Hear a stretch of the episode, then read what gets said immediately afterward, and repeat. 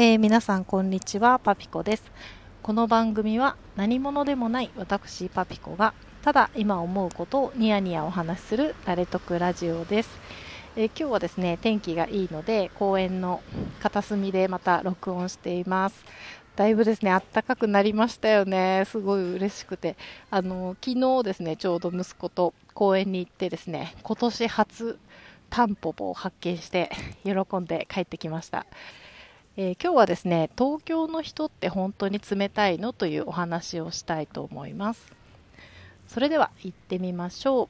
第8回パッパラパピコ。始まります。えー、今ですね公園のテニスコートがですね4面並んでいるところの横にいるんですけれども何人ぐらいだろう？560人ぐらいの、えー、大体60代、70代ぐらいのですねおじさまとおばさまが、えー、若いコーチにですねテニスを習っていて 皆さん、すごく楽しそうです。あの私ずっとサラリーマンやってきたんですけどあの産休と育休をいただいてですね初めて知ったんですけど平日って全く新しい世界ですよね。あのー、一番驚いたのはカフェとかランチにですねめちゃくちゃ人いるっていう世の中に平日お茶してる人ランチしてる人こんなにいるんだっていうのがですね、えー、産休育休をいただいて一番びっくりしたことですねで2番目がですね、えー、この60代70代80代このおじさまおばさま世代がですねあちこちで何やら楽しそうに活動している えそういう姿をですね見かけることがよくあって微笑ましいなと思っています。ということでですね今日は東京の人って本当に冷たいの？というお話をしたいと思います。えー、先日もですねポッドキャストでお話ししたんですが今ですね私たち家族は移住をですね計画してまして、えー、計画しているというかですね、えー、この春ですね2022年の4月から新生活をしたくてですね今まさに準備を進めているところなんですが、えー、もし物件が決まればですねいよいよあと何週間かでお引越しという感じで暮らしてます。でですね先日もお話ししたんですがその移住候補の町の人たちがあの本当に優しくてですね例えばその駅前の飲食店のお店の方が赤ちゃんを背中におんぶしながらお料理を作ってるんですね。でもしですね赤ちゃんがすごく泣いてしまった場合はですねその赤ちゃんを、えー、お座敷席のですねお客様の前に下ろすんですね。そうすると、えー、そのお客さんたちもですね喜んで赤ちゃんを見てあげてでまたそのお店の方はお客様に提供する料理を作るといった風景があってですねあなんだかとっても素敵だなと思って帰ってきたんですね。で私はですね神奈川県で生まれ育って、えー、この8年はですね東京で暮らしてるんですけれども皆さんはですね、えー、東京の人って冷たいなと思ったことってありますかね？私はですね東京に暮らしていてあまりそういうふうに思ったことがないんですね。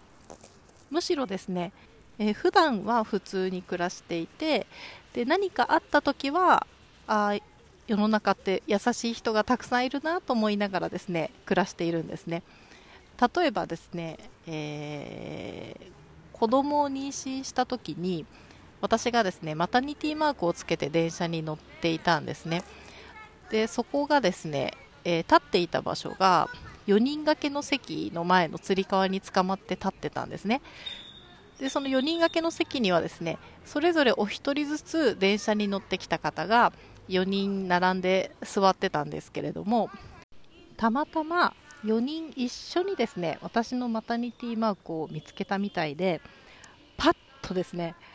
4人合わせたように席を立ち上がってですねどうぞ座ってください。気がつかなくてごめんなさいねなんて言ってですね皆さん同時に席を譲ってくださったんですね。でもうびっくりしてしまったんですけどあの、私はですね妊娠中本当に全くつわりがなくて、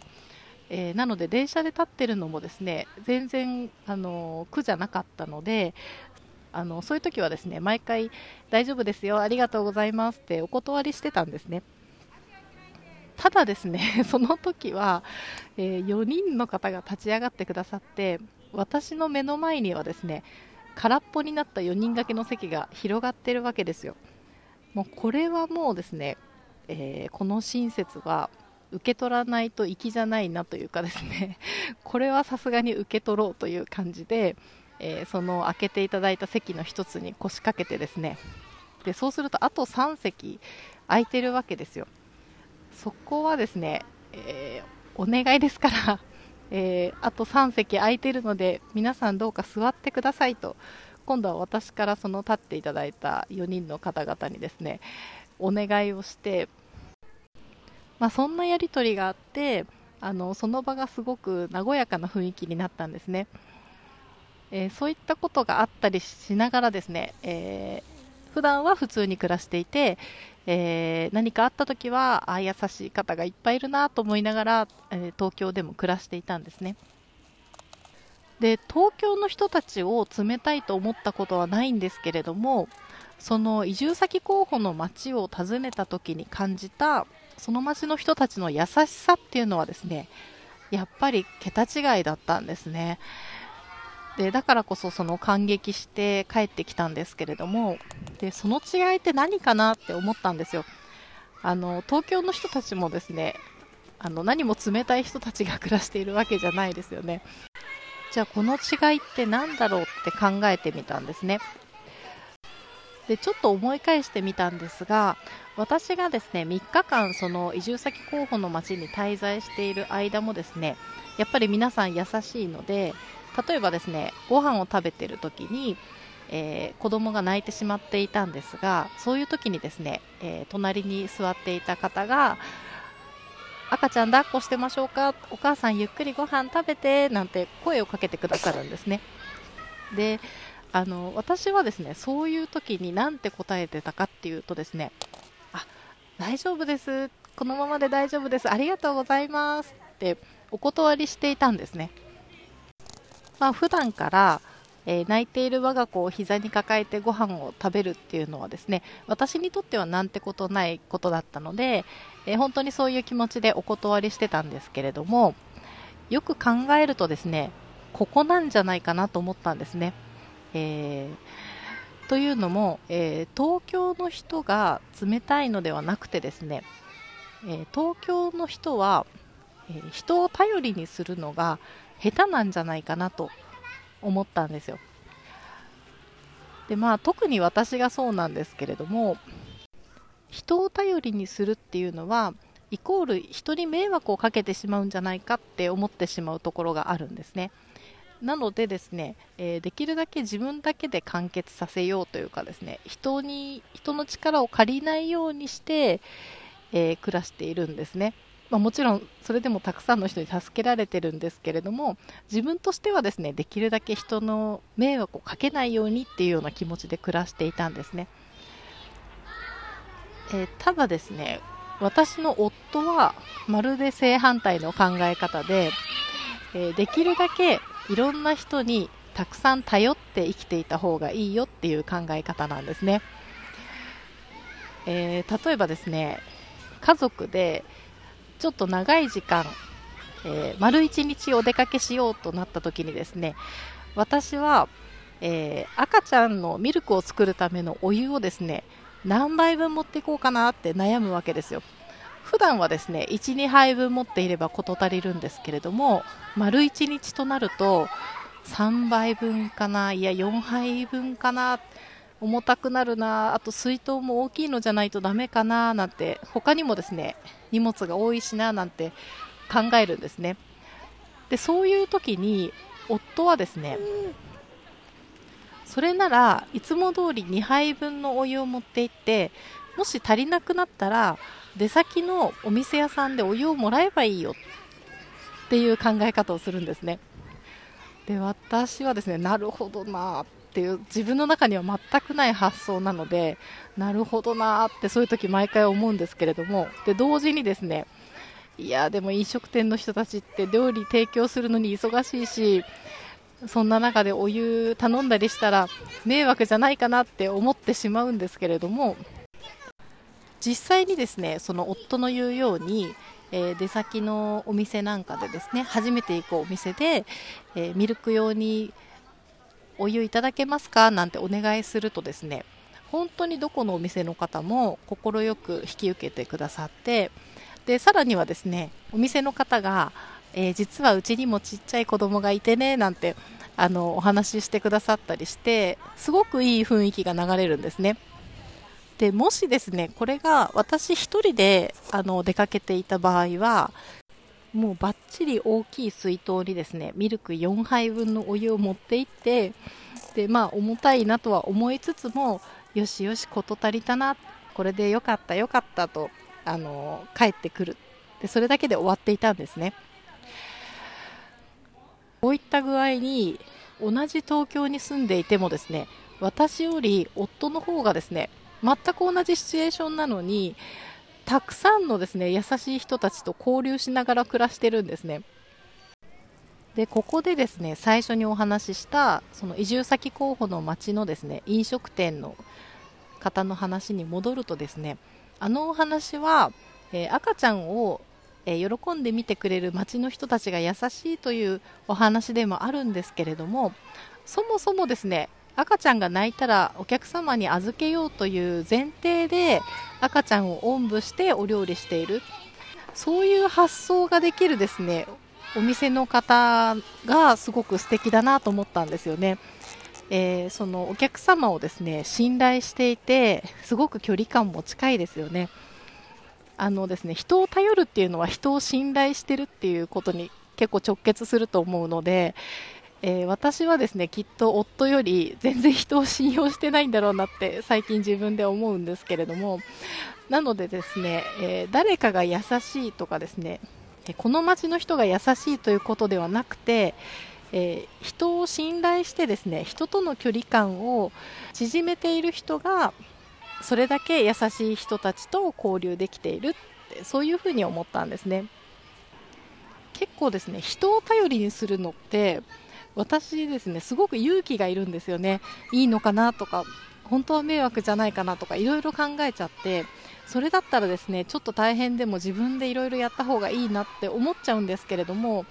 ただですねこの町の人たちとか夫を見ているとですね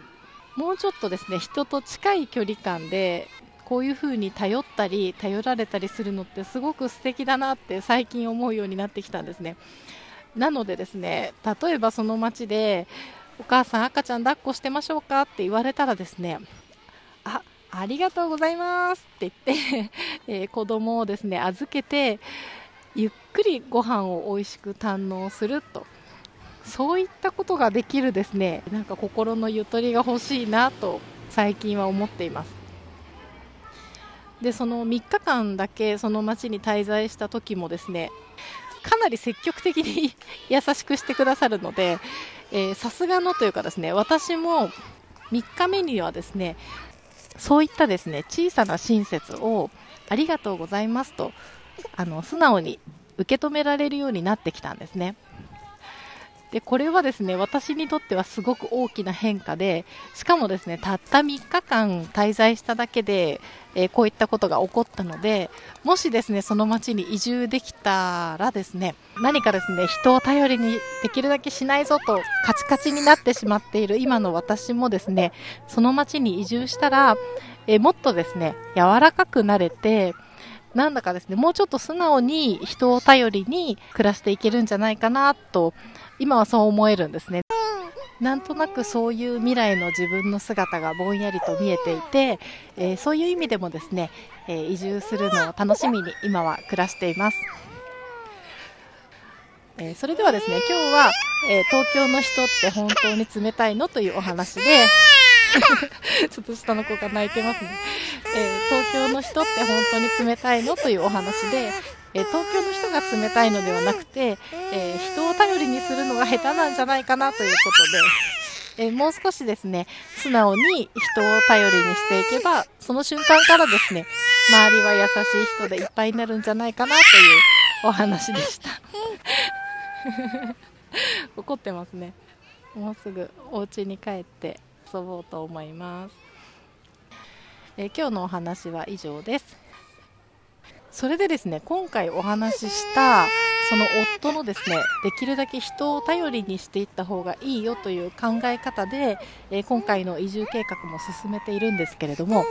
やっぱりですねそのおかげで、えー、大きく前進したことがあったのでそれはまた次回お話ししたいと思います。私はですねこちらのポッドキャストの他にイラストを描いて子育て絵日記を書いたりですとかえー、しておりますのでよろしかったら、えー、バネ太郎伝説というブログも遊びに来てください。それではまたこちらの放送でお会いしましょう。パピコでした。さようなら。